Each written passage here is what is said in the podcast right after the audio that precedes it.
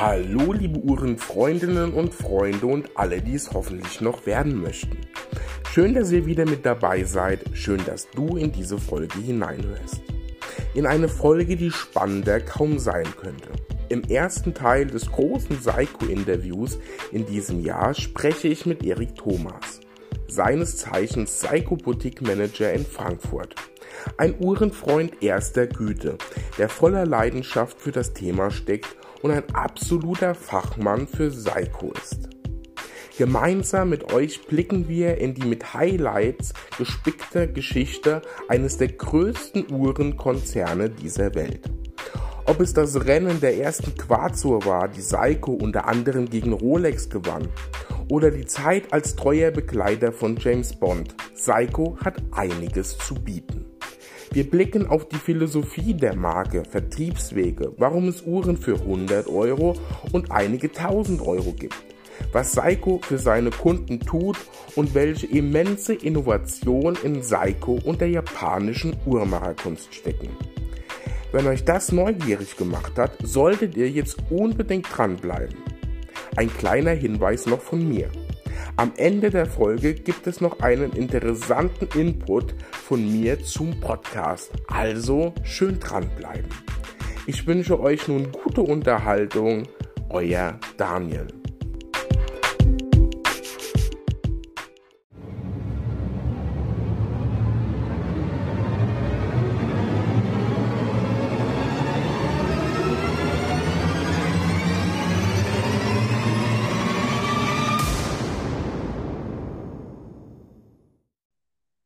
Ja, liebe Uhrenfreundinnen und Freunde, wir starten in diese Folge und ich begrüße einen besonderen Gast heute als ja, Gesprächspartner in meinem Podcast. Bei meinem heutigen Gast dreht sich nicht nur alles um die Uhr, nein, vor allem dreht sich alles um die Uhrmacherkunst aus Japan. Der eine oder andere weiß vielleicht schon, um was es geht. Es dreht sich heute alles um die Marke Seiko und ich begrüße Erik Thomas, seines Zeichens Boutique Manager der Seiko Boutique in Frankfurt. Und ja, hallo Erik und herzlich willkommen. Hallo Daniel und äh, ja, vielen Dank, dass du mich eingeladen hast, heute hier ein bisschen was erzählen zu dürfen zum Thema Seiko.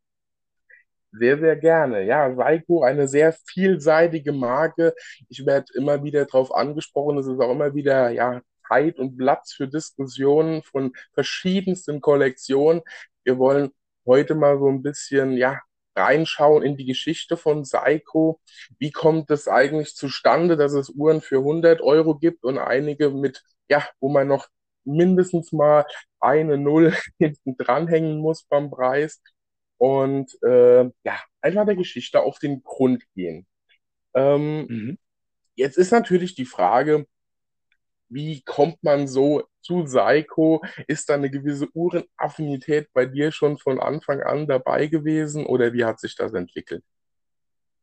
Also Uhrenaffinität auf jeden Fall. Ich ähm, bin länger auch beruflich mit dem Thema Uhren verbandelt, äh, habe, bevor ich zu Seiko gewechselt bin, ähm, auch mal für, für Rolex gearbeitet, Rolex, Rolex-Uhren verkauft.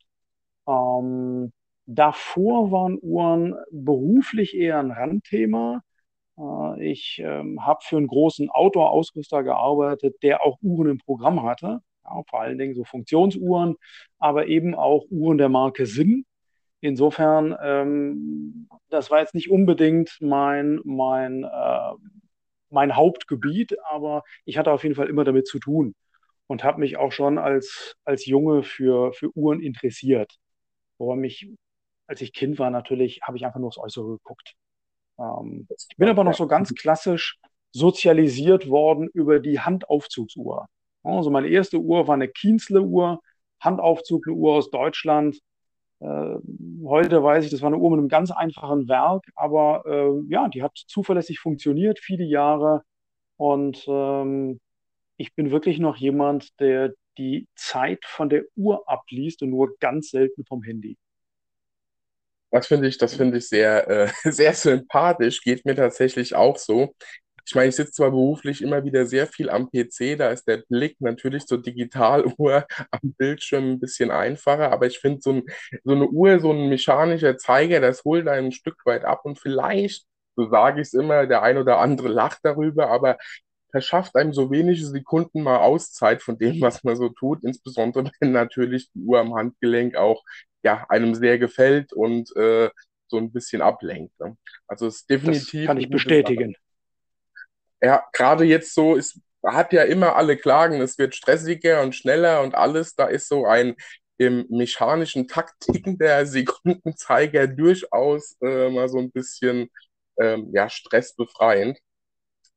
Und, ja, das, äh, das Beste ist, wenn man eine neue Uhr hat, das geht mir auch immer noch so, das höre ich von vielen unserer Kunden. Ähm, man guckt dauernd auf die Uhr, aber man weiß nicht, wie spät es ist. Also das, ähm, das geht mir immer noch so. Wenn ich eine neue Uhr habe, schaue ich dauernd auf die Uhr, auf das Blatt, ich beobachte den Sekundenzeiger, aber ich muss dann nochmal drauf gucken, um, um, die, um die Uhrzeit wirklich bewusst abzulesen, wenn ich so geflasht bin von einem schönen, von einem schönen Blatt. Ja, das, das kenne ich. Also ich denke, das kennt der ein oder andere da draußen auch. Wir sind ja hier so ein bisschen der eher urfunk verrücktere Kreis als der Normalverbraucher. Und ähm, mir geht es zuweilen so, dass auch wenn ich es mal eilig habe, lieber eine, eine mechanische Uhr anziehe, die ich vielleicht auch gar nicht gestellt habe, einfach weil sie mir gefällt und die zieht sich ja in der Regel durch die Schwungmasse dann ja automatisch auf. Und ähm, muss sagen, dann, dann habe ich die am Arm, dann stelle ich irgendwann fest, bei dem gefühlten 15. Mal draufschauen, ach, die hast du ja noch gar nicht gestellt. Ne? Also, das ja, das, das, das ergibt sich einfach so. Richtig. Also wir merken hier ja schon direkt, also die Uhrenaffinität und die Begeisterung ist definitiv, definitiv da. Die ersten Anzeichen äh, äh, sind definitiv gegeben, äh, etwas uhrenverrückter zu sein, glaube ich. Aber das, ja. das macht das Ganze auch so schön. Ich meine, wenn man den Job und die Leidenschaft miteinander verbinden kann, das ist ja immer das Beste. Ne? Definitiv. Also bei mir war es wirklich so, ich bin, äh, ich bin ja Quereinsteiger im, äh, im Uhrenbusiness und ähm, bin da wirklich über die Leidenschaft zur Sache äh, dahin gekommen. Äh, man kann ja auch einen ganz geraden Weg wählen und äh, direkt im, im, im, Verkauf, im Vertrieb oder sogar in der Uhrmacherei anfangen. Das war bei mir alles nicht der Fall, äh, sondern das war einfach Interesse an der Sache. Da habe das kontinuierlich verfolgt und ähm, ja, bin dann, ähm, ich habe irgendwann davon erfahren, dass, dass äh, Seiko plant, hier eine Boutique zu eröffnen und äh, habe mich beworben sogar nach einem, nach einem äh, Besuch einer, einer Seiko-Boutique in oder der Seiko-Boutique in Madrid und ähm, habe anschließend gesagt, das hat mir so gut gefallen, äh, diese ganze Produktpalette, das wäre auch was für mich. Und ich habe die Stelle gekriegt. Bin jetzt also, also seit, seit über sechs Jahren bin ich jetzt dabei. Wie lange gibt es die Seiko-Boutique schon in Frankfurt insgesamt? Die gibt es jetzt seit, also wir haben eröffnet Mitte Juli 2015.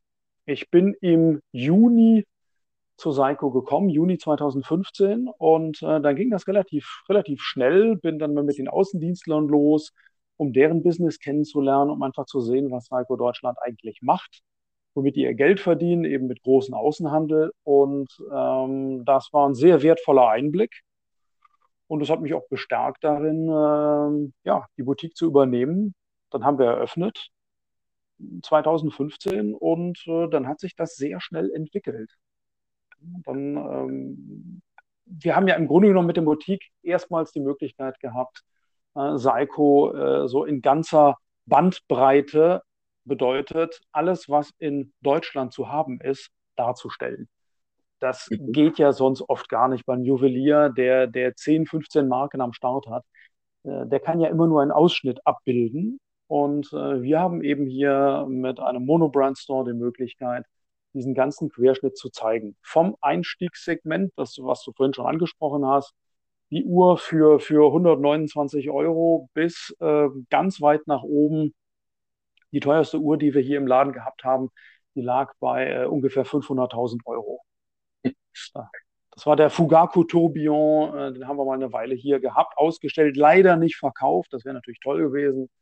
Äh, hätte meiner Reputation sehr genützt, aber äh, dazu kam es nicht. Die wurde irgendwann woanders gebraucht und dann äh, musste ich sie wieder abgeben. Aber war toll, sowas mal gesehen zu haben. Definitiv, so der heilige Psychokral, ne? Genau, genau. Ja, es, es gab auch eine ganze Menge Kunden, äh, die äh, auch die Gelegenheit gehabt haben, sich diese Uhr mal anzuschauen, auch mal äh, in Aktion zu sehen, also wirklich zu sehen, wie der Tourbillon sich dreht. Das, ähm, glaube ich, hat schon viele Leute angesprochen. Und einfach auch so ein Fenster geöffnet, gezeigt, was hier alles geht bei dieser Firma. Absolut. Ich meine, also meine subjektive Wahrnehmung, wenn man sich jetzt nicht gerade in einer Großstadt befindet, sondern ich sag mal beim Provinzjuwelier um die Ecke, ne, der vielleicht auch Seiko hat, ist meine Wahrnehmung leider, dass man dann eher die preisgünstigen Modelle nimmt, so als Beiwerk zu noch irgendeiner anderen Marke und nicht mal ja, wie du schon sagst, mal ein Stück weit sich in die Palette traut und mal äh, ein bisschen was hervorhebt, ne? was da eigentlich so möglich ist. Das kann ich bestätigen, das stimmt. Ähm, jetzt muss man natürlich sehen, gerade im ländlichen Bereich, äh, also Seiko, selbst segmentiert das ja auch. Ne? Äh, also nicht jeder Händler kriegt alles, was er möchte. Der kann also nicht sagen, äh, ja, das gefällt mir, sondern ähm, der kriegt Besuch von einem Außendienstler und der schaut sich das dann mal an der guckt sich mal an, wie ist das Markenumfeld. Und daran orientiert sich das. Also wenn jetzt ein, ein Händler, sagen wir mal, nur im Einstiegssegment unterwegs ist, ähm, dann äh, kriegt der natürlich die ganz hochwertigen Uhren. Ich rede jetzt gar nicht von Grand Seiko, sondern ich rede mal nur von Seiko. Auch das ist ja schon ähm, eine große Palette, auch, auch preislich gesehen eine große Bandbreite. Dann kriegt er auch da eher das Einstiegssegment.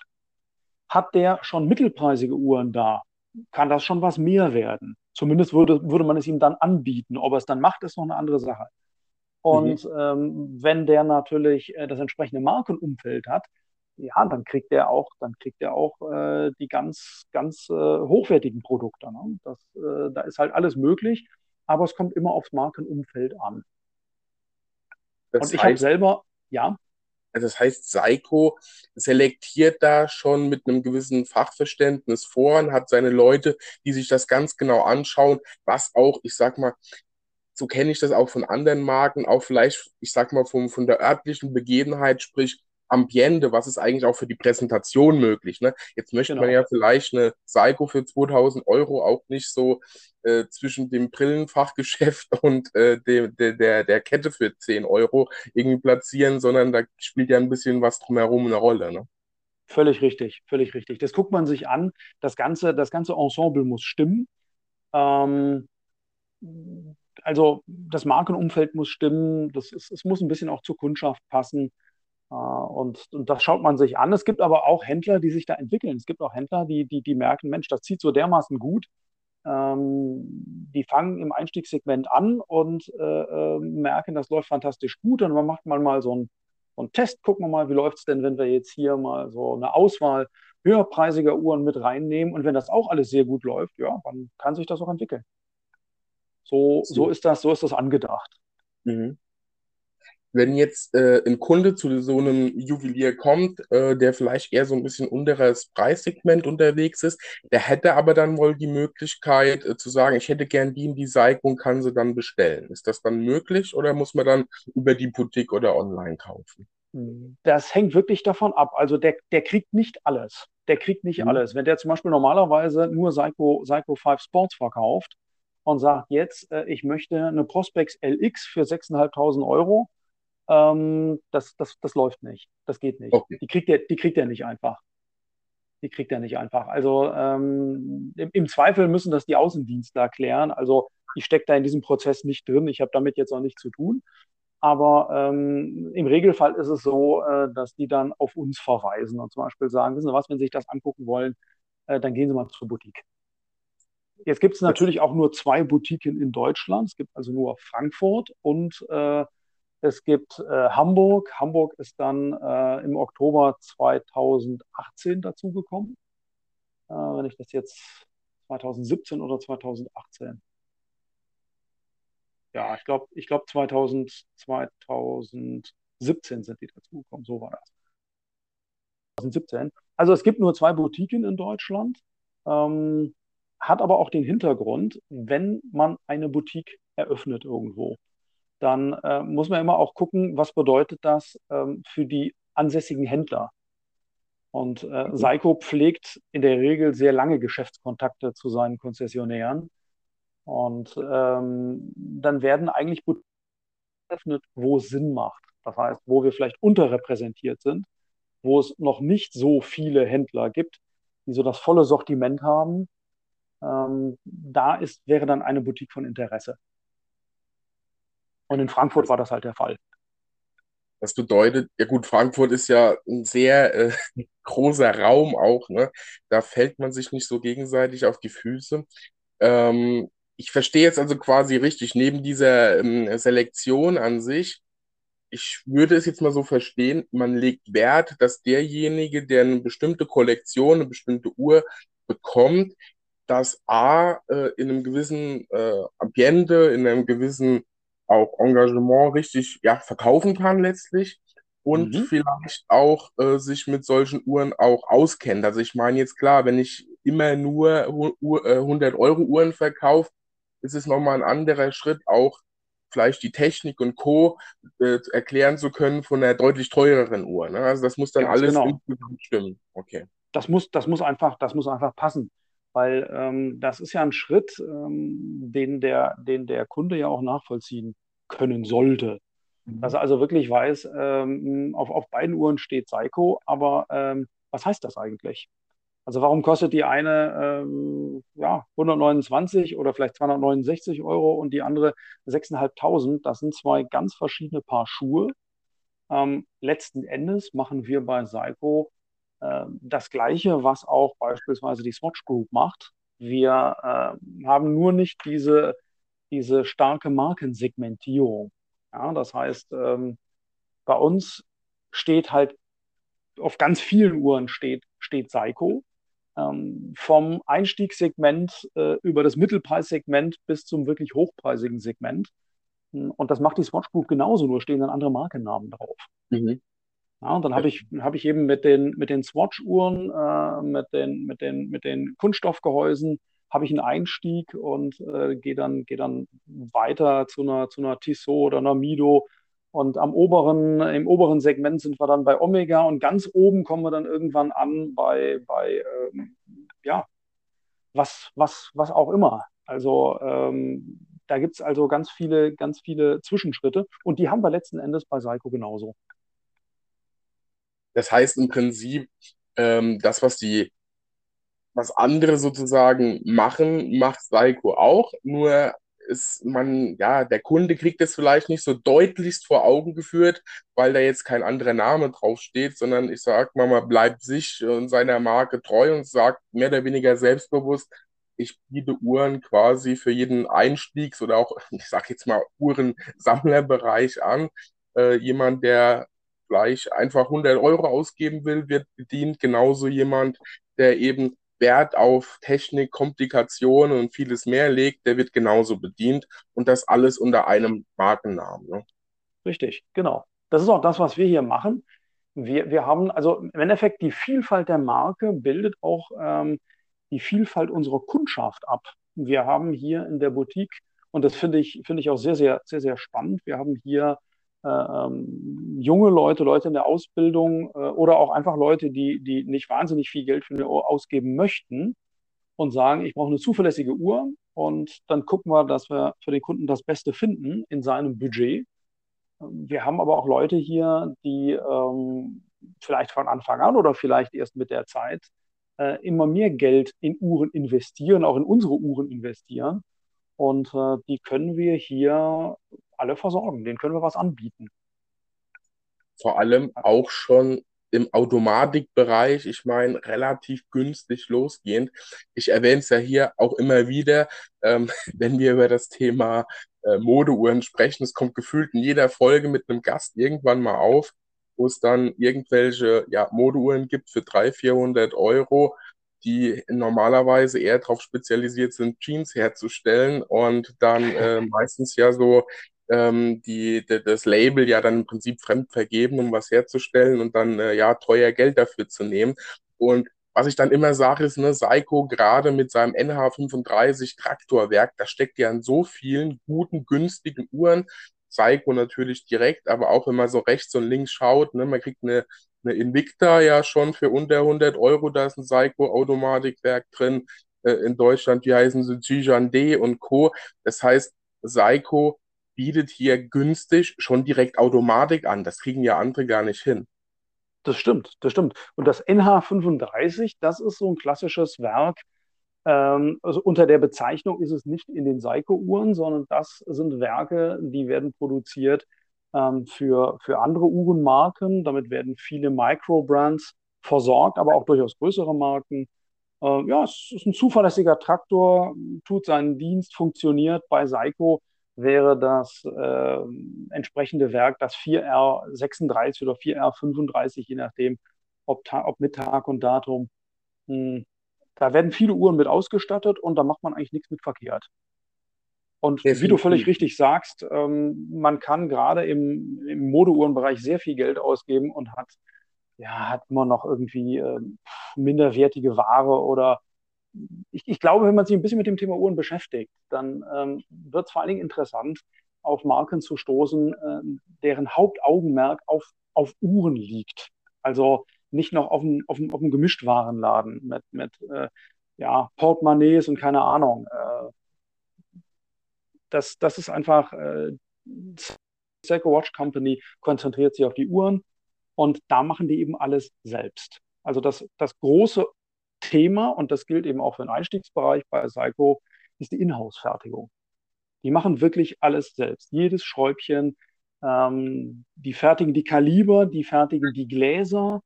Ähm, es gibt auch Seiko Optical beispielsweise, aber letzten Endes die Wurzel von allem äh, sind die Uhren.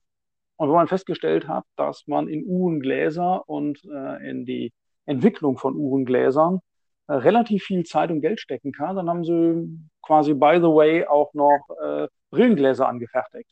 Aber die, das hat nichts mit den Uhren zu tun. Das ist ein ganz eigener. Aber das ist so, ein, so, ein, so, so eine Nebenentwicklung, wenn man so möchte.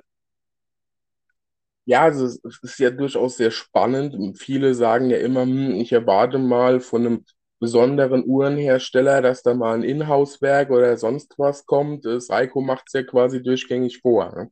Also genau. was woanders erwartet wird, ist hier sozusagen äh, durchgängige Praxis. Ich meine, sehr, sehr viel gute Uhrenhersteller, ist ja auch absolut nicht verwerflich, setzen dann auf äh, ETA und Co. als Werk.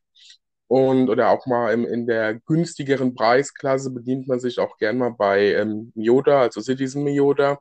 Mhm. Und ähm, ja, Seiko macht alles komplett selbst, wie schon gesagt, also mit dem äh, äh, äh, günstigen Werk sozusagen, mit dem man, wie ich ja schon gesagt habe, sehr, sehr viele andere Hersteller auch beliefert.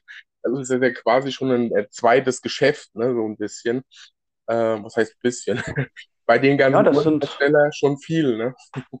Also ich hatte vor ein paar Jahren, habe ich mal Zahlen gehabt, dass, da, da waren das an die 300 Millionen Uhrwerke, ähm, ich denke, das könnte mittlerweile noch ein paar mehr sein.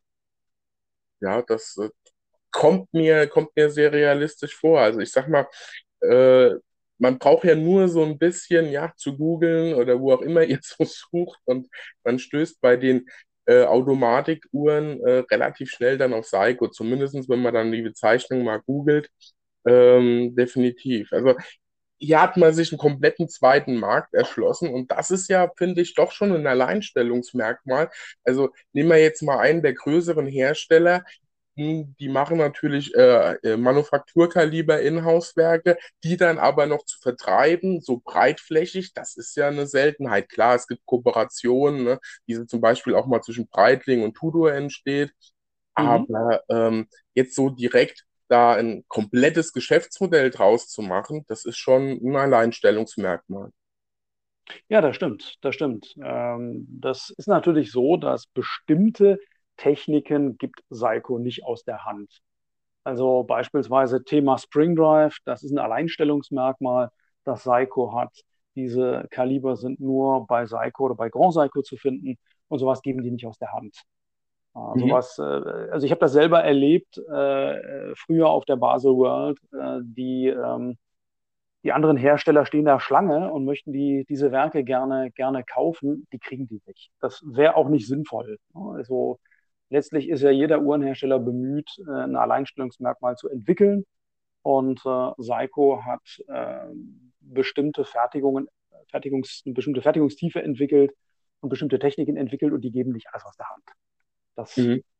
ist natürlich auch, auch richtig so. Absolut, ja. Äh, Gerade das Springs Drive, das ist ja, wie soll ich es denn sagen, ich habe schon des Öfteren mal im Podcast erklärt, wie das Ganze so funktioniert. Äh, das ist ja schon was ganz, ganz Besonderes und so ein, so ein Flaggschiff gibt man natürlich nicht aus der Hand. Ja, das ist äh, einfach zu bezeichnen dann. Ja, das ist auch, ist auch bei uns wirklich eine, eine sehr erfolgreiche Technik.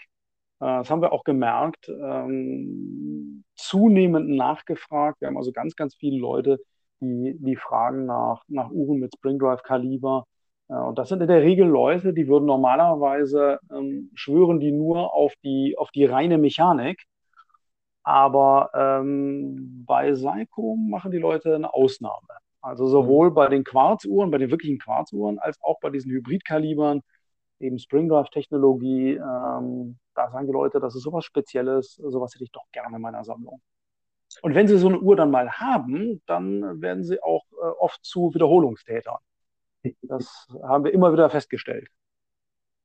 Ja, das ist, äh, natürlich liegt das auch irgendwo an äh, der klassischen, irgendwann infiziert man sich irgendwo und dann bleibt man hängen und dann muss es doch noch das ein oder andere Modell mehr sein. Und ja, bei der Produktpalette, da kann man immer fündig werden, egal was für einen Geschmack man hat. Aber ähm, ja, ähm, im, Prinzip ähm, auch Quarzuhren, äh, du hast es ja angesprochen. Ich denke, es wird mal ein bisschen Zeit, auch so in, in die Geschichte von Seiko nochmal zurückzublicken. Da ist ja gerade das Thema Quarz auch ein, soll ich denn sagen, ein heißes Eisen quasi. Ähm, Im Prinzip hat Seiko ja die erste Quarzuhr hergestellt, 1969, und in der Entwicklung sogar das Rennen gegen allseits bekannte Marke Rolex gewonnen. Also ähm, man ist hier nie, nicht niemand in der Branche. Und ähm, das, das, das, das ist im Prinzip, das war die Astron-Reihe, die es ja heute noch so gibt. Ne? Stimmt. Ja, ja, das ist richtig. Also im Dezember 69, also einige waren da im Rennen und haben da äh, haben geforscht an dieser Geschichte. Ähm, am Ende ist es Seiko gelungen, die erste Quarz-Armbanduhr im Dezember 1969 in den Markt zu bringen. Äh, das hat Seiko auf einen Schlag berühmt gemacht. Diese erste Astron, eine vollgoldene Uhr, war ziemlich teuer.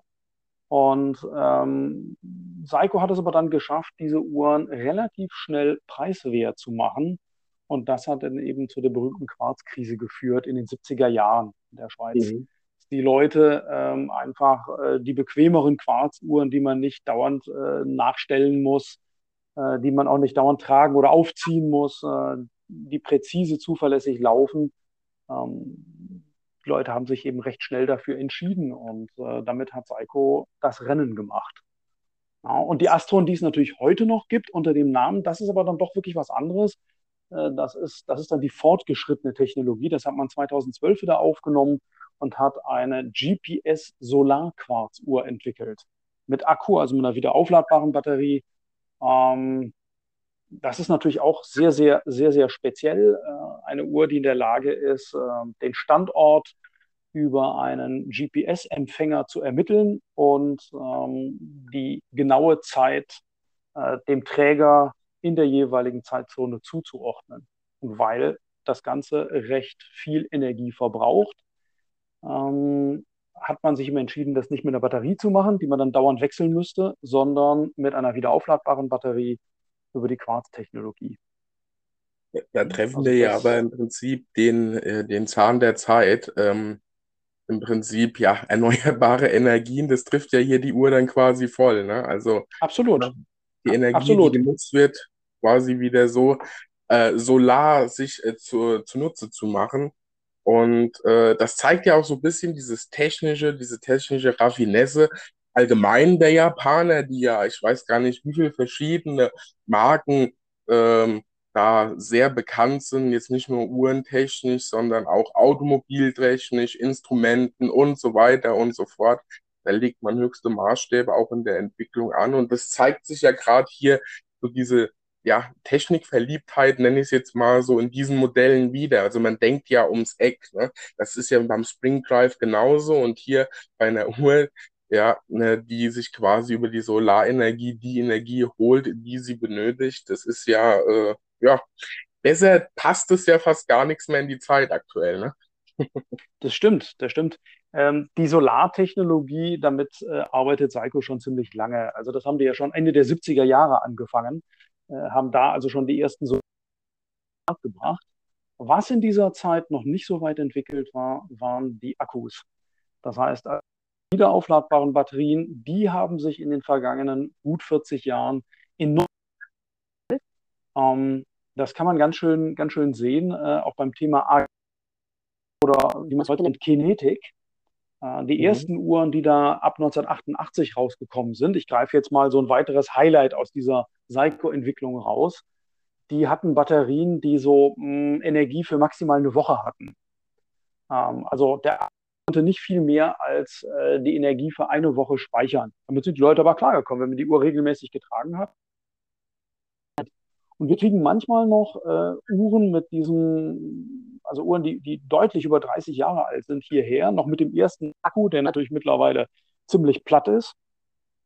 Der Akku wird ausgetauscht, das ist also möglich, das ist machbar. Und äh, plötzlich haben die eine, äh, haben die eine, eine äh, Gangreserve von, von sechs Monaten und können das gar nicht fassen.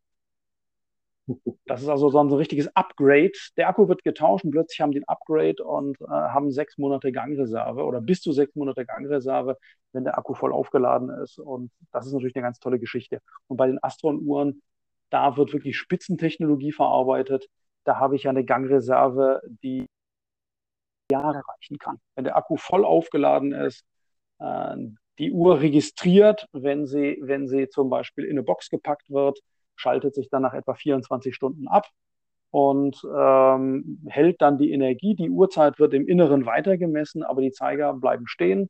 Wird also keine Energie mehr auf die Zeiger zu bewegen und entsprechend verlängert dann die Gangreserve. Das ist also ein, ein wahnsinnig gutes Energiemanagement und äh, ganz kennzeichnend für, für diese Astron-Reihe. Und die Uhren sind immer kleiner geworden. Seit 2012 haben sich die Uhren immer weiter verkleinert. Äh, das waren ja anfangs riesige Boliden. Und äh, mittlerweile die neueste Generation Astron, die wir jetzt erst vor ein paar Wochen reinbekommen haben, äh, hat einen Durchmesser von 39 Millimeter. Das ist einfach super. Definitiv, ja. Und ähm, der Trend, also man behauptet ja, der Trend geht zu etwas kleineren Uhren. Ne? Zumindest wird es immer so. Äh, kann, ja. ich, kann ich bestätigen. Okay. Also, kann, ich, kann, ich, kann ich absolut bestätigen. Es ist, heißt ja immer, dass der, der Grund wäre, weil die Marken so stark nach Asien schielen würden und da eher kleinere Uhren gefragt sind. Ich meine, jetzt ist natürlich Seiko quasi der Platzhirsch sozusagen aus Japan. Hat das damit wirklich zu tun oder ist es einfach wie vieles ein Trend der Zeit? Also es sind, es sind, es sind Trends, die ich, die ich schon seit langem wahrnehme. Äh, ich kann mich erinnern, schon vor ungefähr zehn Jahren äh, haben auch äh, jüngere amerikanische Kunden schon äh, nach kleineren Uhren gefragt. Da war ich noch gar nicht bei Seiko. Aber äh, die haben also damals die klassischen Herrengrößen gerne getragen, 36, 37, 38 Millimeter. Ähm, und in Deutschland wurde zu dem Zeitpunkt, äh, da hieß es immer noch groß, groß, groß, möglichst groß. Da hat man auch Dresswatches riesig aufgeblasen. Das ist aber ganz stark zurückgegangen. Ähm, jetzt ist es so, dass ähm, die meisten Uhren sich so im Dresswatch-Bereich zwischen, zwischen 37 und, und 40 Millimetern abspielen, aber nicht mehr größer. Also diese, diese Oversized Watches, ähm, das gibt's, das gibt's nur noch als Randerscheinung. Also wir sehen das natürlich, wir haben auch noch äh, äh einzelne Uhren da für, für äh, Herren mit wirklich großem Handgelenk, das gibt's natürlich schon wir Kunden haben, die haben wirklich große Handgelenke, große Hände und äh, brauchen einfach eine gewisse Uhrengröße. Ähm, aber insgesamt, ähm, gerade im, im, im, klassischen Uhrenbereich, sind die Uhren etwas kleiner geworden. Bei Sportuhren ist was anderes. Da geht es um die Übersichtlichkeit. Gerade bei einer Taucheruhr, die darf natürlich auch ein bisschen größer sein. Da mhm. sind auch 44, 45 Millimeter kein Problem. Ähm, das hat ja auch einen praktischen Zweck. Absolut. Also ähm, ich bin ja auch jemand, ich sag mal, ich fühle mich so mit ja, 42 Millimetern ist, glaube ich, so meine absolute Wohlfühlzone. Es darf auch mal 43, 44 sein. So unter 40, das sieht zuweilen bei mir etwas schwierig aus. Aber das ist so ein, so ein Korridor, in dem er ganz gut äh, fündig wird. Ähm, und äh, ja, da gibt es, da gibt es einiges, was mich jetzt ja quasi jetzt so, so ein Stück weit auch zur Frage führt, was, was hast du eigentlich gerade so am Handgelenk, wenn wir ja schon drüber sprechen? Ja, wenn wir darüber sprechen, ich habe also heute, das ist jetzt wirklich Zufall, eine Uhr am Handgelenk aus der Pressage-Reihe, äh, aus der Cocktail-Reihe, um genau zu sein. Ähm, mhm. Das ist aber eine Uhr, die es mittlerweile nicht mehr gibt. Ich habe die Referenz jetzt gar nicht im Kopf. Es gibt ein Pendant, die SRPB 43J1. Das ist die Dreizeiger-Datumsuhr mit diesem hellblauen Sonnenschliffblatt. Ah ja. Mhm. Und davon habe ich praktisch die, die Vorgängerversion am Handgelenk, ähm, auch noch mit einem anderen Kaliber. Heute hat die Uhr ein 4R-Kaliber und ich habe noch die Variante mit dem 6R15-Kaliber. Die hatte mhm. auch noch die etwas kleinere Krone. Ähm, also, aber im Prinzip das Blatt, die Uhr mit dem Blatt gibt es noch. Nur, also wie gesagt, mit einem anderen Werk für, für alle, die sich jetzt fragen, vielleicht, was das für Uhren sind, ich verlinke euch das natürlich wie immer in der Beschreibung des Podcasts auch mal die ähm, Seite, äh, Seite der Seiko-Boutique. Da könnt ihr mal so ein bisschen auf, auf Tuchfühlung gehen und euch mal das eine oder andere Modell anschauen. Und äh, ja, ich habe heute auch tatsächlich eine Uhr aus der Presage-Reihe an und zwar das 140 Jahre Modell in ja, blau-weiß. Äh, tatsächlich, weil ich mich natürlich vorbereitet habe, auch mit der Referenznummer, die SPB 223J1. An dieser Stelle, also für alle, die mitschreiben wollen, nee, Quatsch. Also wie immer, alles in der Podcast-Beschreibung. Dort findet ihr den Weg zur Uhr. Auf jeden Fall eine sehr, sehr schicke Uhr. Mich flasht jedes Mal das, das ähm, Ziffernblatt, also wie das, das weiß gestaltet ist. Und äh, weiß und blau das kann Seiko, ja. Das äh, ist ja auch schon, ähm, ne, wie, wie heißt die gute andere Uhr? Bei der Snowflake, da sieht man das ja auch ganz gut. ja, das stimmt, genau. Bei der Snowflake hast du ja auch dieses, dieses toll gestaltete Zifferblatt mit dieser sehr speziellen Oberfläche, die so ein bisschen wie verharschter Schnee aussieht und dann mhm. einen thermisch gebläuten Sekundenzeiger, der darüber gleitet. Äh, genau. Und du hast natürlich jetzt mit der SBB 223 auch äh, ein, richtig schönes Modell mit GMT-Funktion, also auch noch was Besonderes. Genau, vor allem ist das Faszinierende an solchen Uhren ja immer, ne, man hat eine Krone. Ne, und mit dieser Krone stelle ich die Uhrzeit ein, stelle die GMT-Funktion ein. Das ist einfach äh, schick, einfach und äh, sehr, sehr gut gelöst finde ich immer spannend, wie man das alles so über einen Drücker quasi regeln kann. Ne? Also ist wieder so technische Raffinesse mit dabei. Mhm, ja, und, und wie du gesagt hast, äh, du bist in der 42 mm Wohlfühlzone. Genau, das definitiv. Also die Uhr passt perfekt ans Handgelenk und ich muss sagen, ich war immer so ein bisschen skeptisch, das muss ich jetzt auch mal sehr positiv hervorheben, äh, beim, beim Band, ähm, also beim Stahlband, ich, ich nenne es mhm. jetzt mal so diese mittleren, ja, äh, auf Hochglanz polierten Teile, mhm. die, die wirken, das ist auch was, was ich oftmals so ein bisschen von, äh, von Zuhörern da draußen so äh, gehört habe, dass die, die, wenn man so online so sieht, das manchmal so ein bisschen komisch wirkt, aber am Handgelenk, muss ich sagen, ist es echt wahnsinnig schick gelöst. Dieses, auch dieses kantische, aufeinander zulaufende Verarbeitung der, der ähm, Anschlüsse, der Bandanschlüsse, das ist, das wirkt so richtig, ähm, ja, technisch, äh, ja, ein bisschen abgespaced sozusagen. Und dann die Uhr selbst, die dann doch wieder einen sehr klassischen, aber sehr schicken Look hat. Ne? Es ist interessant, wie man hier so meines Erachtens so zwei, zwei, also das eine sehr kantig und äh, aufeinander gut abgestimmt und dann ja, dass, dass das ganz klassische Uhrenbild sozusagen miteinander vereint. Das ist auf jeden Fall eine sehr, sehr gelungene Uhr.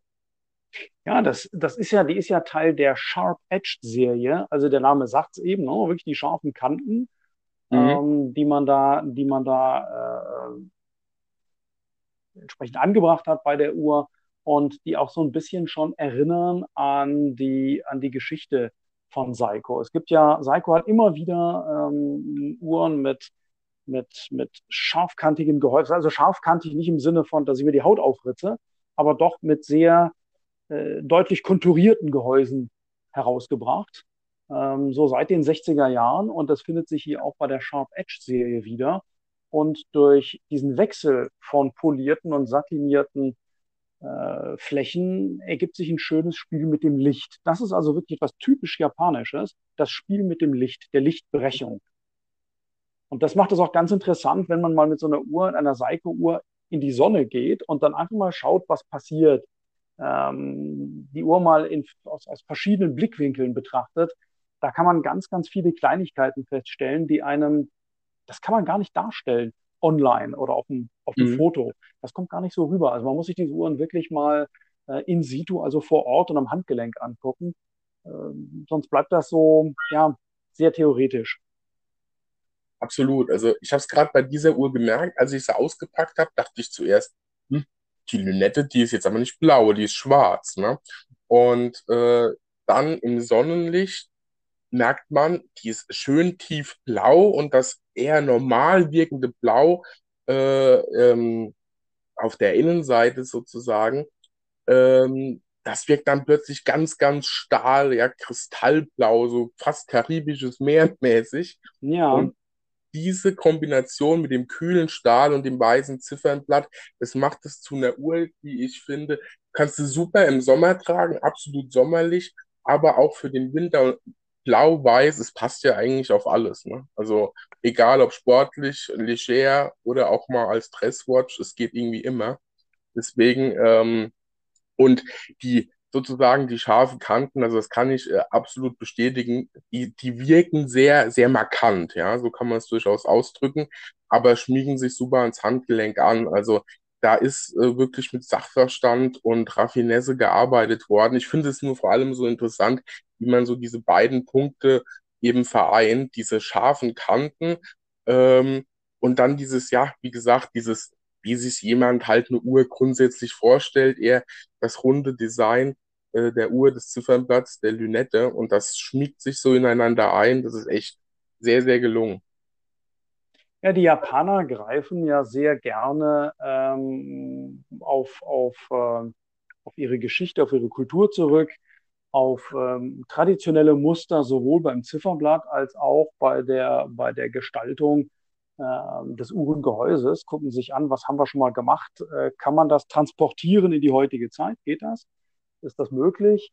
Äh, und das hat man eben auch bei der Sharp Edge gemacht. Ähm, ein, ja, ein, äh, eine Gehäusegeometrie gewählt, äh, die, man, die man ähnlich schon mal gehabt hat. Äh, man hat sie aber vergrößert, man hat sie angepasst und beim Zifferblatt hat man ganz traditionell das Hanfblattmuster gewählt. Das ist mhm. etwas, was man auch bei japanischen Stoffen findet. Wenn man also in ein, in ein, in ein Geschäft für japanisches Kunsthandwerk geht, dann äh, kommt man an Hanfblattmustern nicht vorbei. Und das findet sich dann eben auch hier wieder ich finde, die, die gesamte Presage-Reihe ist ja eine sehr, sehr vielfältige Reihe. Ne? Und es ist ja im Prinzip nur eine ja, Kollektion sozusagen von vielen, die Seiko hat. Und trotzdem findet man hier ähm, ja von der für mich so ganz klassischen Presswatch bis hin zu was sehr äh, edel wirkendem und dann eben in den sportlichen Bereich gehend irgendwie alles. Und das äh, ja, in einer Kollektion sozusagen verpackt neben vielen ist schon, finde ich, sehr, sehr interessant. Normalerweise kennt man das ja von Herstellern, die haben ihre Sportmodelle, die haben ihre Dresswatches und Co. Und hier wird eher so äh, nach Kollektion, nenne ich es mal, gearbeitet und darin wiederum kann man die komplette Vielfalt wieder entdecken. Richtig, richtig. Auch bei, auch bei Pressage haben wir ja Modelle, die so Pressage, und das fängt so bei, bei etwa 400 Euro an, 399 Euro Da kann ich äh, so eine, so eine Pressage Cocktail bekommen. Äh, da habe ich eine, eine, wirklich schöne Uhr mit einem tollen Zifferblatt, äh, die wesentlich teurer aussieht, als sie dann tatsächlich ist. Ähm, und wenn ich mehr möchte, ähm, dann gehen die Preise langsam weiter rauf. Äh, ganz neu jetzt dieses Jahr rausgekommen ist die äh, 60s-Reihe. Der Name sagt schon.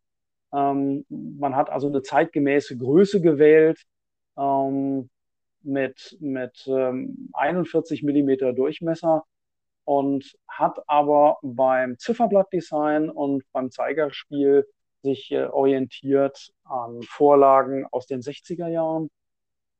Und ähm, dann kann man immer weiter hochgehen, ähm, bis wir dann eben zur Sharp Edge-Reihe kommen. Ähm, da haben wir dann schon Gehäuse, die hart beschichtet sind. Da haben wir auch äh, Kaliber, die ähm, mehr Gangreserve haben und äh, teilweise auch ähm, andere höherwertige Materialien verbaut, bei, der, bei denen also höherwertige Materialien verbaut wurden. Ähm, und das schlägt sich dann auch im Preis nieder. Dann habe ich natürlich Saphirgläser, keine Hardlex-Gläser mehr. So geht das immer weiter rauf. Und auch da an der Spitze ähm, bei, bei Pressage stehen am Ende Uhren mit äh, Emaille-Zifferblättern oder mit Porzellan-Zifferblättern ähm, oder was es auch mal gab. Zurzeit haben wir da nichts mehr. Äh, Urushilak-Zifferblätter, also Zifferblätter, die in Handarbeit hergestellt werden, die sehr aufwendig herzustellen sind. Auch das gibt es so eine extrem große Vielfalt und man merkt ja allein hier aus den Erzählungen schon wieder raus, also Psycho ist eben so viel mehr als nur, und das ist nicht abwertend gemeint, die 100-Euro-Uhr auf Amazon, sondern man hat hier eine Vielfalt für alle, die auf verschiedenste Dinge Wert legen und ähm, ja, wie gesagt, schaut einfach auch selbst mal auf der Psycho Boutique nach. Ähm, hier gibt es sehr, sehr viel zu entdecken. Ich habe schon zu oft drauf geschaut und schon das eine oder andere ist auf die äh, Must-Have-Liste gewandert. das äh, wird sicherlich dem einen oder anderen noch so gehen. Wahnsinnig interessante Uhr, finde ich, ja, äh, aus der, jetzt aus der Prospects-Reihe ähm, ist die SRQ 035, ähm, die ja irgendwie wirkt, wie soll ich denn sagen, wie so eine ja, ich sag mal, Stoppuhr. so dieses große sportliche Stoppuhrformat am Stahlband. Auch eine Uhr, die ich mir bei Gelegenheit mal etwas näher anschauen muss, glaube ich. Deswegen, ja, also ja. da wird jeder fündig, glaube ich. Da wird jeder fündig, genau. Ja, da, da bist du jetzt einfach auch äh, direkt, direkt bei einer anderen ganz wichtigen Kollektion, auch hier bei uns in der, in der Boutique. Prospects, Sportuhren ist der Oberbegriff. Und äh, da haben wir dann eben Sea, Land, Sky und ähm, jetzt ein ganz neuer, in diesem Fall auch limitierter Chronograph ist eben die SRQ 035 J1. Hm, ja, ganz, ganz spannendes Ding, äh, ein bisschen eigenwillig gemacht, erinnert auch wirklich an eine Stoppuhr, äh, mhm. die hier ähm, ans Armband gekommen ist. Hm, da gibt es auch noch einen, einen weiteren Ableger, der vielleicht etwas, äh, ja, wie soll ich sagen, ähm, gleiche Funktion, gleiches Kaliber, auch Chronograph, auch neu rausgekommen ähm, in dieser Speedtimer-Reihe äh, mit grauem Zifferblatt. Ähm, das ist natürlich noch ein bisschen, vielleicht, spricht vielleicht noch mehr Leute an. Das wäre dann die SRQ 037J1. Mhm. Ist nicht limitiert und äh, das ist dann so eine Uhr, die, ähm, die hat schon recht viel Aufmerksamkeit bekommen. Das haben wir gemerkt. Als wir die vorgestellt haben in der Presse, auch hier im Geschäft, die gucken sich doch schon eine ganze Menge Leute an, äh, die sich grundsätzlich für mechanische Chronographen interessieren. Absolut, also sehr, sehr, sehr vielfältig. Und was ich besonders schön finde, man wird hier in allen Variationen bei Seiko fündig für diejenige, äh, da habe ich auch meine eigene Folge dazu gemacht, die Uhrenvariationen mit Grün lieben. Ne? Das ist ja so dieser Trend sozusagen. Und ähm, egal, ob man hier in, mit, ich sag jetzt mal so ein Sonnenschliff, olivgrünes Ziffernblatt haben will, ob es eher so, ja, klassisch fast militärisch äh, sein soll, äh, wo man ja natürlich auch mit dieser Prospect Solar-Reihe ganz gut bedient ist. Es ist alles mit mhm. dabei. Und ähm, ich selbst habe ja die SRPD, die 75K irgendwas, glaube ich. Mhm. Und die ist ja auch Oliv. Und ähm, ich finde es immer wahnsinnig toll, wenn man so ein, eigentlich eine militärische Farbe, ne, wie das Oliv ja einfach behaftet ist, mit, mit Glanz und einem schönen Schliff zu einer sehr, sehr schmuckigen Uhr machen kann. Und äh, ja, grün ist im Trend. Hier werdet ihr auf jeden Fall auch sehr, sehr vielseitig fündig, meiner Meinung nach. Ja, da haben wir ganz viel. Also grün ist, ist ja irgendwie, man sagt mal, grün ist das neue Blau und das äh, schlägt sich auch in unseren Kollektionen nieder. Äh, wir haben in sämtlichen Kollektionen bei Psycho 5 Sports, bei Prospects, bei Presage, haben wir eine ganze Menge Uhren mit grünen Zifferblättern. Äh, und wie du schon gesagt hast, das alles bei. Von dunkelgrün, mehr so dieses English Racing Green, mhm. äh, über, über Olivtöne, Uhren mit, mit, mit mattem Ziffernblatt, teilweise auch limitierte, limitierte grüne Zifferblätter. Also da gibt es eine große Bandbreite. Und die verkaufen so. sich auch sehr gut, muss man sagen. Eine schöne Grün Kombination ist, ist ja auch dieses Grün mit Gold, das auch oft verwendet wird. Ja, ja, kann ich bestätigen. Grün und so ein bisschen Gold, goldene Zeiger oder goldene Indizes, das, äh, das kommt natürlich richtig gut. Das wird sehr klassisch und ähm, bei manchen dunkelgrünen Uhren ist es ja auch so, dass man je nach Winkel sieht man eigentlich nur, es ist eine Uhr mit einem dunklen Blatt und das Grün äh, entdeckt man erst so richtig im Sonnenlicht oder im, im vollen Licht. Ganz genau, ja. Also man hat hier eine tolle Vielfalt und was man an dieser Stelle ja auch mal äh, sagen muss, ich glaube, wir haben ja gesagt, ne, wir hatten die, äh, die erste Quarzuhr, die Seiko gemacht hat. Wir haben über viele technische Eigenschaften schon gesprochen. Ähm, was ich finde ja auch hervorzuheben ist, weil es immer, egal um was es geht, heißt immer nur, ja, die Omega Bond-Uhr und Co. Seiko war die Bond-Uhr für Roger Moore von 1977 bis 83 hieß es nicht äh, Omega oder Rolex, sondern Seiko am Abend des ja, berühmtesten Geheimagenten ihrer Majestät. Ne? Also Stimmt. mal äh, was ganz anderes eigentlich. Ich weiß nicht, ich selbst wusste es tatsächlich nicht. Gut, Roger Moore ist ein Ticken vor meiner Zeit, aber ähm, definitiv sehr, sehr spannend. Ja, die, die, die Uhren kann man ja noch entdecken, wenn die, wenn die alten Schinken gelegentlich gezeigt werden, dann, dann sieht man sowas. Wir haben auch hier bei uns in der Boutique so eine kleine Auswahl, absolut nicht repräsentativ, aber so eine kleine Auswahl an historischen Uhren, die wir in einer Vitrine ausgestellt haben im ersten Obergeschoss. Und da entdecken viele ältere Kunden oft ihre erste Seiko. Sagen, Mensch, das gibt's doch nicht. Das war die erste Seiko, die ich gehabt habe. Muss ich also vorstellen, Seiko hat 1972 angefangen in Deutschland zu verkaufen. Die Marke ist natürlich viel, viel älter. Die ist 1881 gegründet, aber 72 haben die angefangen, in Deutschland Uhren zu verkaufen. Und äh, aus dieser Zeit haben wir noch die eine oder andere Uhr hier, die man sich mal angucken kann. Und ähm, ja, manchmal entdeckt man da äh, alte Schätzchen wieder. Absolut. Also ich finde es sehr, sehr interessant, immer wenn man auch, ähm, wie soll ich denn sagen, ähm, Seiko hat ja jetzt natürlich Modelle, viele, äh, so kenne ich das auch von meinem Vater oder Verwandtschaft. Viele davon haben eigentlich eine Seiko oder hatten schon mal eine Seiko, auch wenn sie überhaupt nicht uhrenaffin sind, sondern man braucht halt mal eine Uhr. Ne? Das war früher ja. vielleicht zuweilen äh, noch mal so ein bisschen stärker. Ist ja auch, man sagt es ja heute, kann man das wahrscheinlich auch anders sehen, aber so das Hauptschmuckstück auch des Mannes.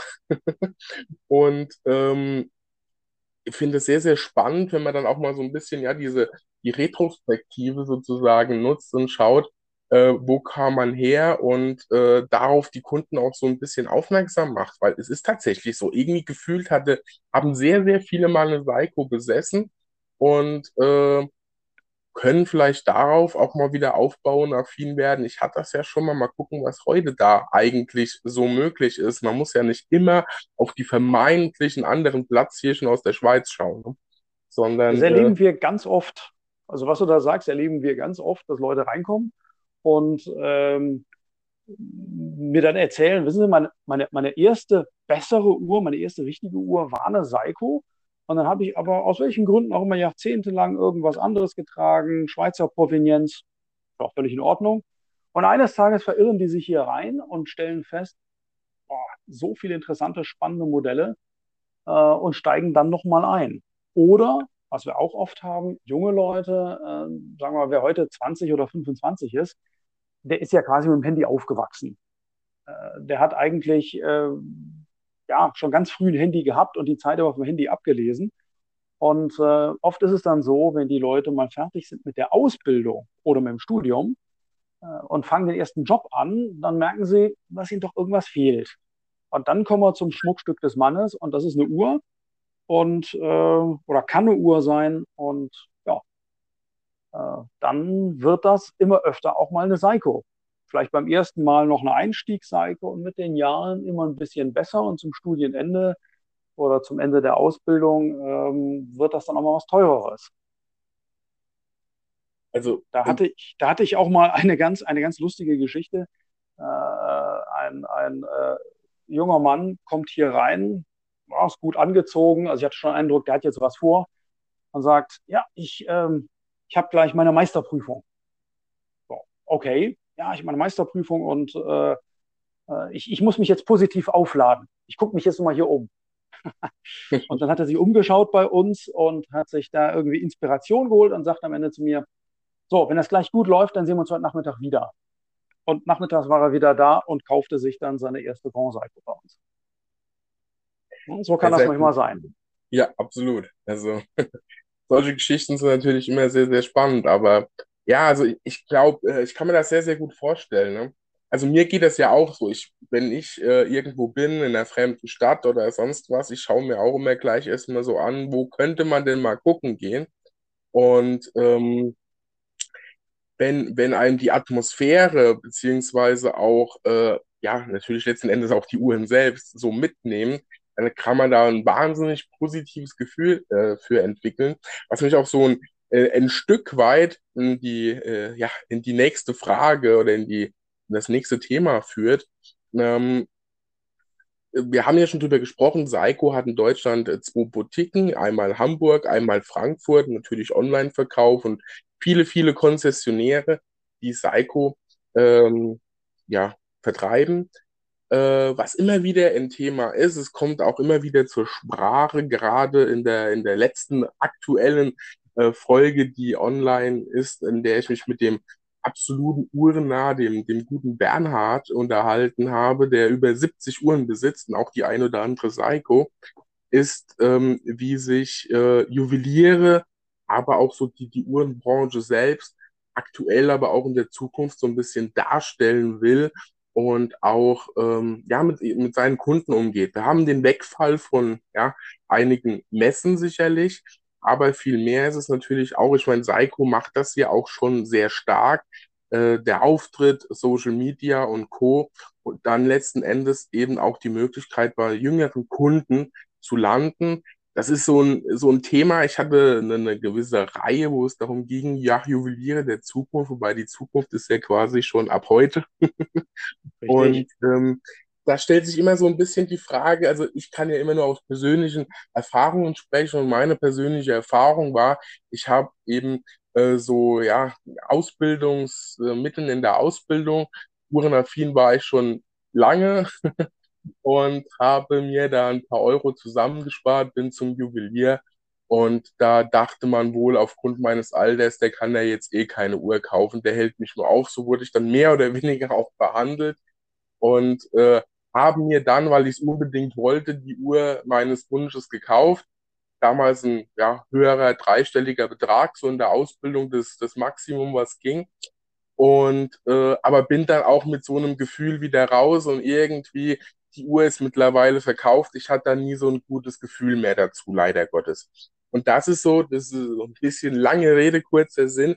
Wie macht das Seiko? Wie präsentiert man sich? Wie möchte man sich da gerade auch in der Boutique vielleicht die Hemmungen nehmen, da mal reinzugehen. Es muss ja nicht immer wie bei manchen, äh, ja, ich sag mal auch Ketten durchaus immer noch gern gesehen, Gefühl der Anzug und die Krawatte sein, dass man da als Kunde sich traut reinzugehen. Wie, wie macht ihr das so? Ja, also du sprichst da natürlich einen ganz, einen ganz wichtigen Punkt an, äh, Kundenansprache. Äh, das, was du gerade geschildert hast, äh, ja, das kann ich bestätigen, auch äh, aus, aus eigenen Erfahrungen, als ich halt viel jünger war Und das wird mir hier auch immer wieder von äh, jungen Kunden geschildert.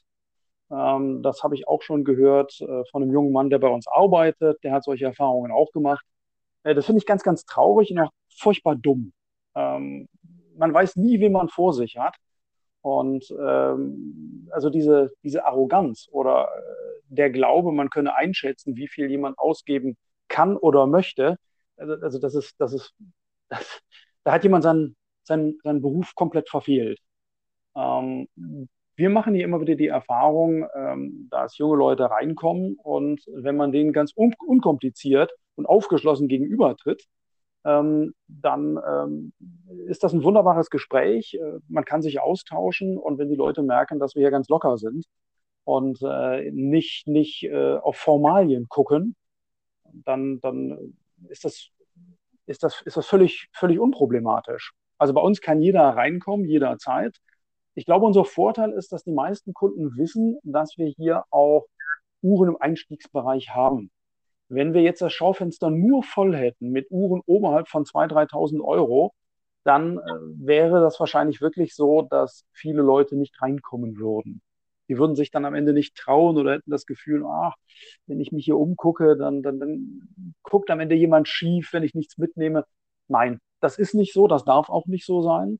Und das ist letzten Endes, aus, letzten Endes auch Aufgabe ähm, des Leiters eines solchen Geschäfts, darauf zu achten, dass die Kunden hier korrekt angesprochen werden und vernünftig behandelt werden. Und ich glaube, das gelingt uns hier auch ganz gut. Also wir haben hier wirklich den totalen Kundenmix vom, vom Azubi äh, wirklich bis zum mehrfachen Millionär ist, ist hier alles dabei.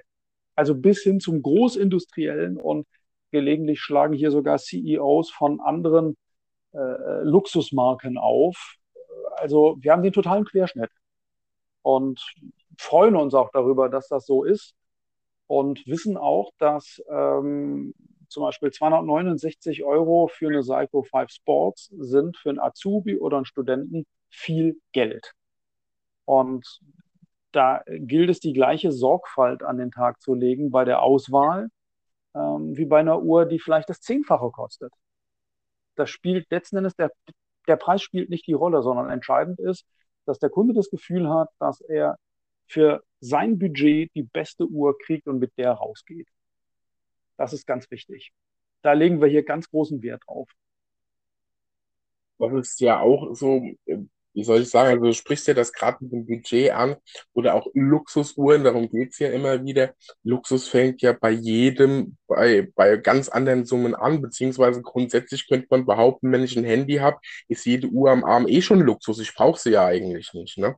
Genau. Und äh, ob das jetzt 100 Euro sind, ob das jetzt zigtausend Euro sind, das spielt ja keine Rolle. Und was ich finde, immer wieder unterschätzt wird, beziehungsweise an dieser Stelle ja bei euch dann auch richtig gemacht wird, ist, auch wenn da jetzt vielleicht jemand reinkommt, ähm, der sich gerade keine Uhr leisten kann, beziehungsweise ähm, gerade nicht das Geld dafür hat, der sieht vielleicht eine Uhr und sagt, okay, in drei Jahren ist die mir. Ne? Dann verdient man sozusagen nachgelagert daran, ähm, man muss den Menschen einfach die Chance geben, die Marke und auch vielleicht sich als Boutique oder Juwelier, wie es dem auch sei, auch kennenzulernen.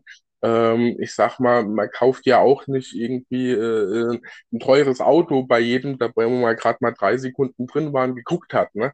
Es ist, geht ja in die ähnliche Richtung. Und da so einen gewissen Offenheit zeigen, finde ich immer sehr, sehr wichtig. Ja, absolut, absolut. Also letztendlich, ähm, wir wissen ja nie, wann der Kunde kauft, ob er kauft und ähm, der muss sich erstmal wohlfühlen, muss sich das angucken und für viele Leute ist ein Uhrenkauf ähm, auch einfach, braucht ein bisschen Zeit, braucht ein bisschen Reife, muss mal sacken. Ähm, aber wir sehen viele unserer Kunden wieder und das freut uns sehr.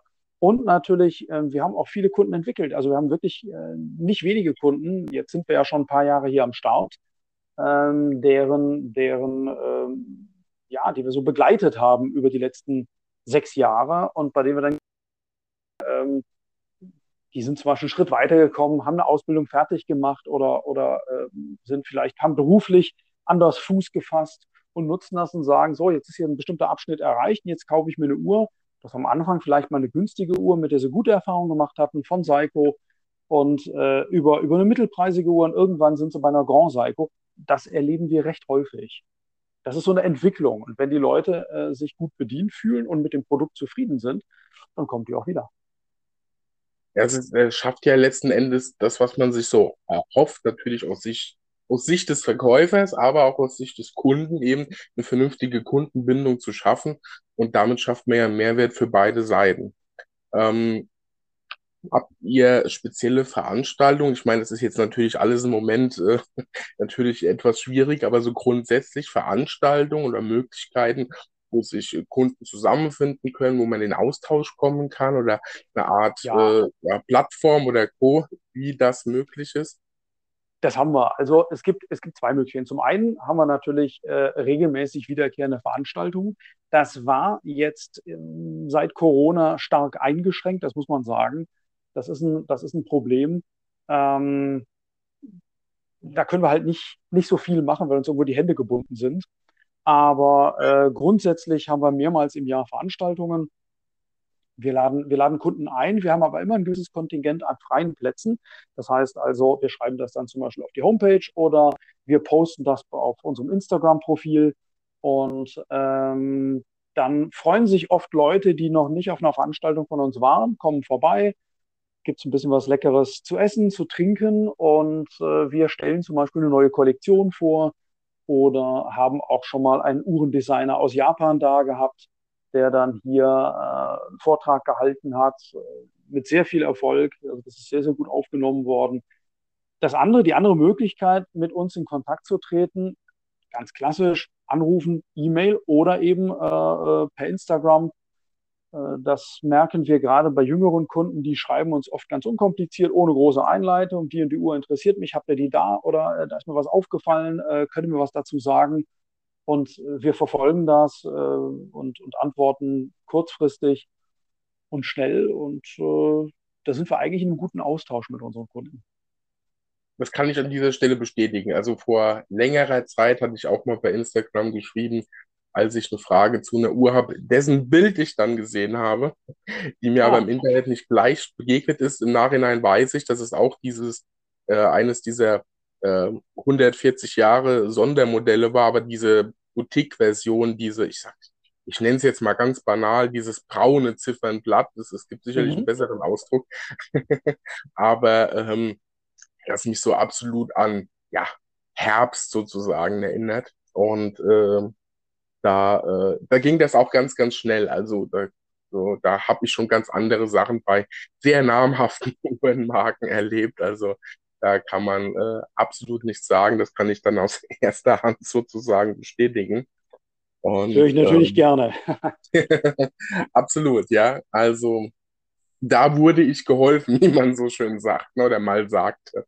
Ähm, nee, also ich fasse mal so ein bisschen zusammen wir haben hier auf der einen Seite ein, ein Unternehmen an sich, das eine lange Historie hat, ähm, ja, schon im Prinzip ähm, jetzt knapp 140 Jahre. Deswegen ja auch die Sondermodelle für alle Schlaufüchse da draußen.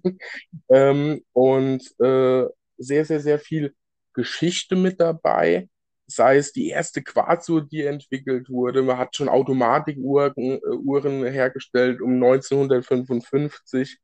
Ähm, man hat auch den ein oder anderen Wettbewerb in der Schweiz gewonnen gegen einige Platzhirsche damals mit, diesem, mit diesen ersten Automatikwerken. Und dann, ja, war man eine Zeit lang der tägliche oder sag mal, filmische Begleiter von James Bond. Äh, viele möchten ja immer eine Uhrenmarke, die äh, ja, eine gewisse Prestige mit sich bringt, eine Geschichte mit sich bringt, die Innovationen mit sich bringt und ja, von sich aus einfach so ein bisschen was für sich stellt. Ich glaube, wir können bei Seiko überall einen Haken dran machen, oder wie siehst du das? Also ich kann mich da nur anschließen. Ich kann mich da nur anschließen. Nein, im Ernst. Also Seiko hat, hat tiefe Wurzeln. Und äh, was ganz interessant ist, Seiko, das ist, ist ja schon wirklich ein sehr großer Uhrenkonzern. Es ist nicht der größte der Welt, Citizen ist da schon noch, schon noch größer, aber ähm, es, es ist, es ist äh, wirklich, eine wirklich sehr alte Firma. 1881 gegründet und immer noch in Familienbesitz. Also der jetzige, der jetzige CEO, äh, Shinji Hattori, führt äh, dieses Unternehmen in vierter Generation. Und Konzerne dieser Größe sind in Europa oder auch den USA äh, ganz selten in Familienbesitz. Normalerweise sind das ja, das sind, das sind, das sind anonyme, anonyme äh, Unternehmen, das ist dann irgendeine Holding, aber äh, bei Seiko steht immer noch die Familie Hattori dahinter. Und das ist schon was Besonderes. Definitiv. Ja, ich bin ja auch gerade froh, dass du den Namen ausgesprochen hast. Ich habe mich die ganze Zeit etwas drumherum gedrückt. Aber ähm, ja, also wie gesagt, die Geschichte von Seiko, wir haben ja einige Eckpunkte äh, aufgegriffen, ähm, lässt sich absolut sehen. Es ist genau das, was man, was man von der Uhrenmarke ja auch irgendwie zumindest viele erwartet, ähm, dass man da eben die Innovation von heute mit einer schönen Geschichte von damals verknüpfen kann und äh, eben was ein Handgelenk hat, das neben dem, was man sieht, vielleicht auch im Kopf noch so ein bisschen was auslöst. Und ich denke, damit kann man definitiv eine Brücke schlagen, auch für alle die, die Psycho vielleicht noch nicht ausprobiert haben, zu sagen, das ist definitiv mal ein Versuch wert, auch mal äh, insofern es durch Corona und Co. möglich ist, auch mal in die Politik selbst zu gehen, beziehungsweise auch zum Konzessionär um die Ecke, der Seiko führt, und da einfach mal was ans Handgelenk zu legen und die ja, Uhrmacherkunst aus Japan äh, auf sich wirken zu lassen. Wenn du Seiko so mal kurz zusammenfassen wollen würdest, was für dich Seiko ausmacht, was wäre da so ein Schlagwort oder ein Schlagsatz, mal so versucht spontan. Okay, ganz, ganz spontan. Für mich wirklich wichtig ist äh, diese, diese Inhouse-Fertigung. Das finde ich, finde ich ganz, ganz spannend, weil ich äh, kenne mich ein bisschen aus in der, in der Uhrenwelt und äh, weiß, dass Begriffe wie Manufaktur da teilweise sehr strapaziert werden. Äh, da geht es dann um Wertschöpfungsketten und so weiter und so fort. Und äh, bei Seiko wird wirklich alles in-house gefertigt. Das ist schon was ganz Besonderes. Das macht für mich ähm, diesen, diesen Reiz sehr stark aus. Also eine Uhrenmarke, ähm, die, die alles selber herstellt, von Lederbändern mal abgesehen, das, die machen sie tatsächlich nicht selbst, die werden zugekauft. Aber alles andere stellen die selbst her und die haben eigene Techniken entwickelt, die haben eigene Maschinen entwickelt, also nicht einfach irgendwie Maschinen gekauft, das liest man auch häufiger. Äh, irgendwo wurden Maschinen aus der Schweiz gekauft, dann wurde da nochmal eine eigene Produktion äh, angestoßen. Nein, die machen wirklich alles selbst. Also die kaufen die Rohstoffe ein und dann wird die Uhr mit den eigenen Maschinen von den eigenen Ingenieuren überwacht, hergestellt. Äh, und ähm, dann ist es auch noch so, dass es auch immer diesen Brückenschlag zum Kunsthandwerk gibt. Ähm, handgemalte Zifferblätter, ähm, Zifferblätter, die, die, ganz, ganz kompliziert hergestellt werden. Das sind alles so Spezialitäten von Seiko oder bei Grand Seiko wirklich dieser, dieser große Einsatz von Handarbeit. Äh, das habe ich mir selber angeschaut vor einigen Jahren. Das ist schon sehr, sehr beeindruckend, was da unter diesem Dach alles gemacht wird. Das ist wirklich ganz toll.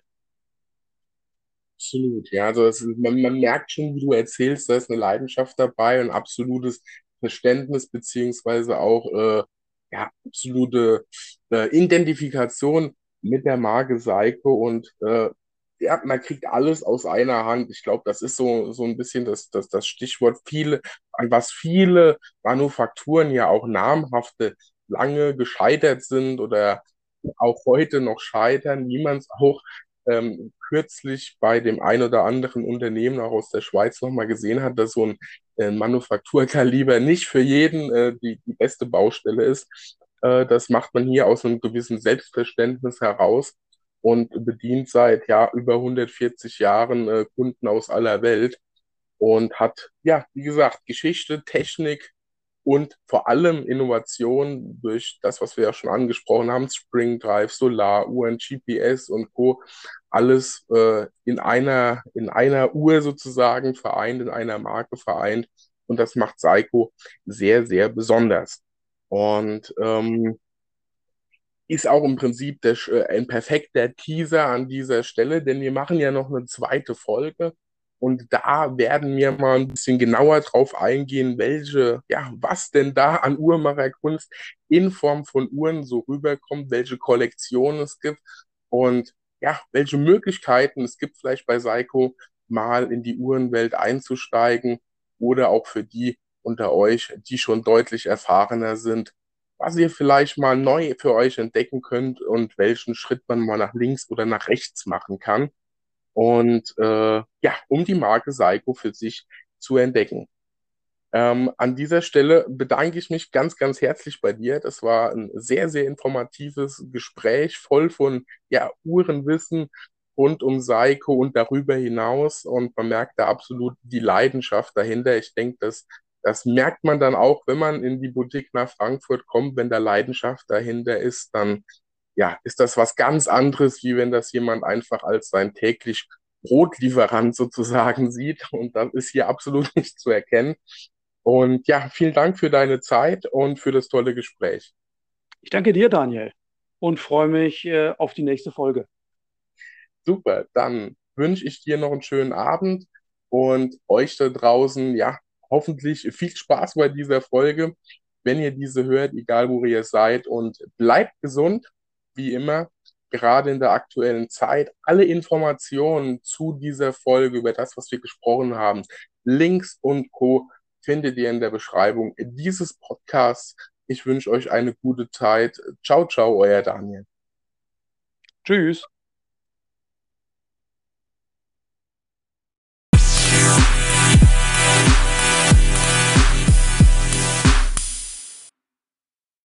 Hallo ihr Lieben, da bin ich noch einmal im Anschluss an diese Folge. Ich hoffe, ihr hattet viel Spaß dabei. Ich hatte es bereits angeteasert, dass ich noch einen Hinweis für euch habe. Grundsätzlich habe ich bereits schon einmal gesagt, dass sich in diesem Podcast das ein oder andere zum Positiven, wie ich hoffe, verändern wird, das aber vor allem ab kommendem Jahr. Doch zwei kleine Verbesserungen habe ich bereits, die ich euch ans Herz legen möchte. Bisher war es möglich, mit mir über Instagram, Facebook oder auch per E-Mail in den Austausch und Kontakt zu kommen. Äh, das habe ich euch auch immer schön unter den Podcast-Folgen verlinkt, wie ihr mich dort findet. Und das nutzt ihr zu Teilen auch sehr fleißig. Doch mir ist die Kommunikation mit euch und der Input von euch sehr, sehr wichtig und daher möchte ich das noch mehr vereinfachen und damit auch noch mehr verbessern. Immerhin 50 Prozent knapp von euch hören mich über Spotify. Und gerade in Spotify gibt es ab jetzt eine neue Möglichkeit, mit mir ganz konkret in den Austausch zu kommen. Für die, die aufgepasst haben, die Möglichkeit habe ich euch schon bei der Interviewfolge mit Bernhard äh, möglich gemacht, sozusagen. Ihr findet zukünftig unter jeder Folge in Spotify so ein kleines Feld, da wo ich euch entweder eine konkrete Frage stelle oder euch einfach eröffne, mit mir in den Austausch zu gehen. Da könnt ihr direkt in die Tasten hauen und eure Fragen stellen, eure Anmerkungen oder Wünsche abschicken und was auch immer euch so einfällt. Diese Nachrichten erreichen mich dann ganz direkt und ich kann euch darauf antworten bzw. mit euch in den Austausch gehen. Eine weitere Möglichkeit für alle anderen ist die Anchor.fm App.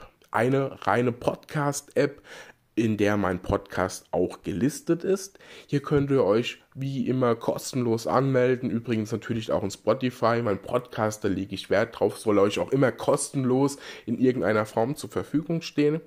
Und wenn ihr euch in Anchor eben anmeldet, dann könnt ihr meinem Podcast folgen und könnt mir direkt Nachrichten schicken, ganz konkret die ich erhalte und auch beantworten kann. Somit hätten wir zwei weitere Möglichkeiten, in den Austausch zu kommen. Es würde mich sehr, sehr freuen, wenn ihr das fleißig nutzt und am liebsten schon mal in dieser Folge ausprobieren. Dann sehen wir ja, ob das alles bei euch so ankommt und ob euch das ja weiterhilft, mit mir in den Austausch zu kommen. Ich wünsche euch jetzt ganz, ganz schöne Zeit. Äh, es ist ja Adventszeit, also genießt sie etwas trotz der Umstände und versucht ein bisschen runterzukommen. Ihr habt's euch verdient. Macht's gut. Ciao, ciao, euer Daniel.